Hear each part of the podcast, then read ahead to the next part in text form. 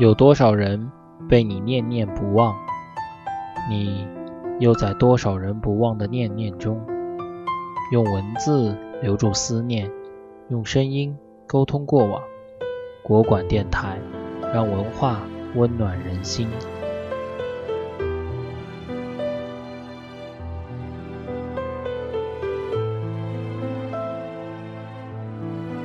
大家好，我是莫毅然。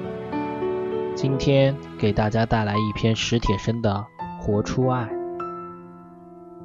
我曾经写过，人与猪的自然差别是一个定数，人与人的心理差别却无穷大。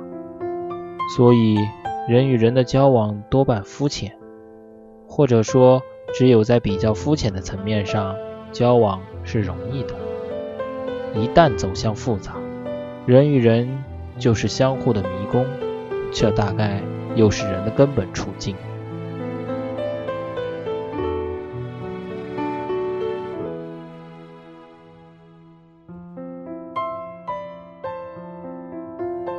我常常感到这样的矛盾：睁开白天的眼睛，看很多人、很多事都可憎恶；睁开夜的眼睛。才发现，其实人人都在苦弱的挣扎。唯当户外。当然，白天的眼睛并非多余，我是说，夜的眼睛是多么的重要。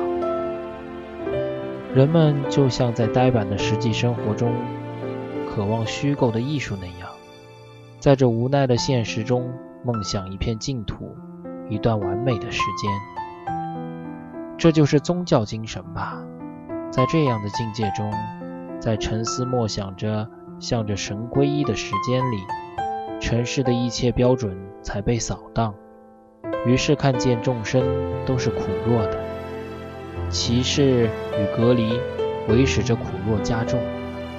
那一刻，人摆脱了尘世附加的一切高低贵贱，重新成为赤裸裸的亚当、夏娃。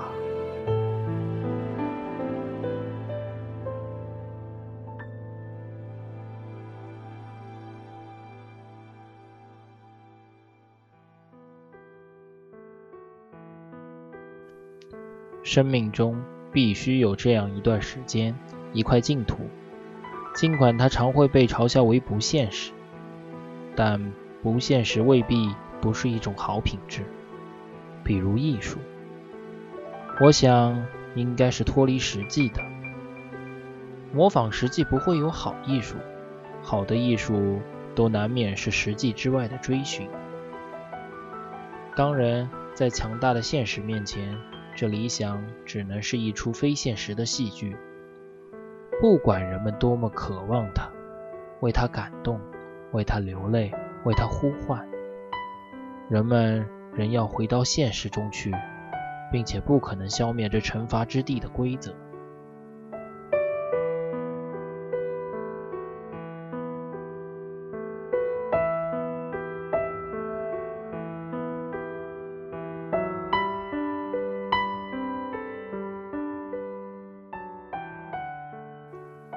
我可能是幸运的，我知道满意的爱情并不很多，需要种种机遇。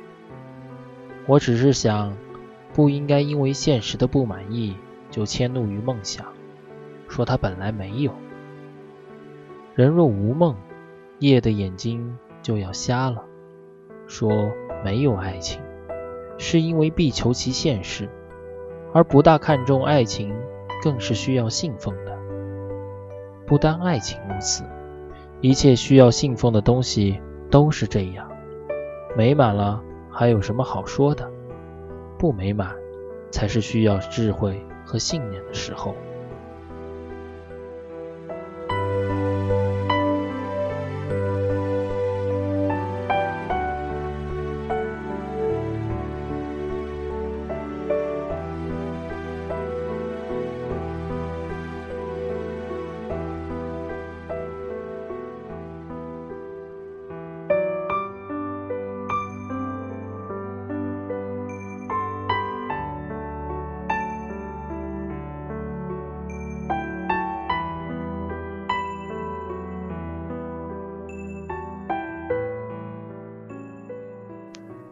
上帝把一个危险性最小的机会给了恋人，期待他们打开窗户。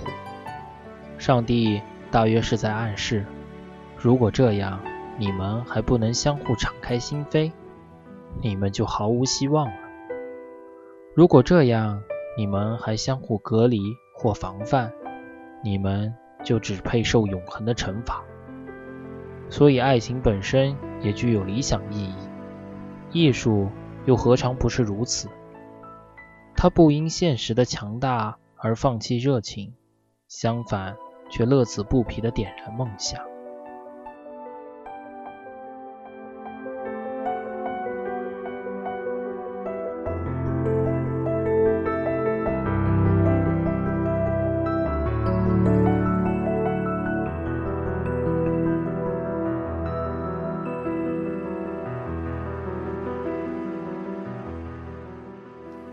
我越来越相信，人生是苦海，是惩罚，是原罪。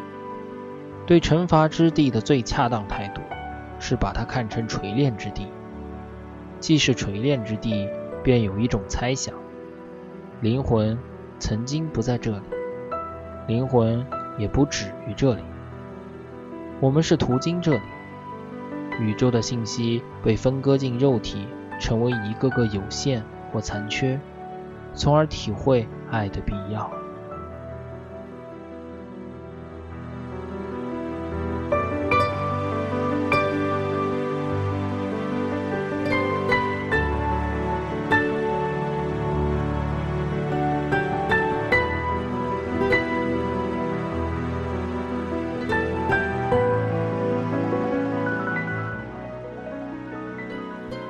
一盏茶的时光，聆听一卷书香。更多节目，欢迎访问国馆 .com，倾听文化的声音，让声音温暖你我。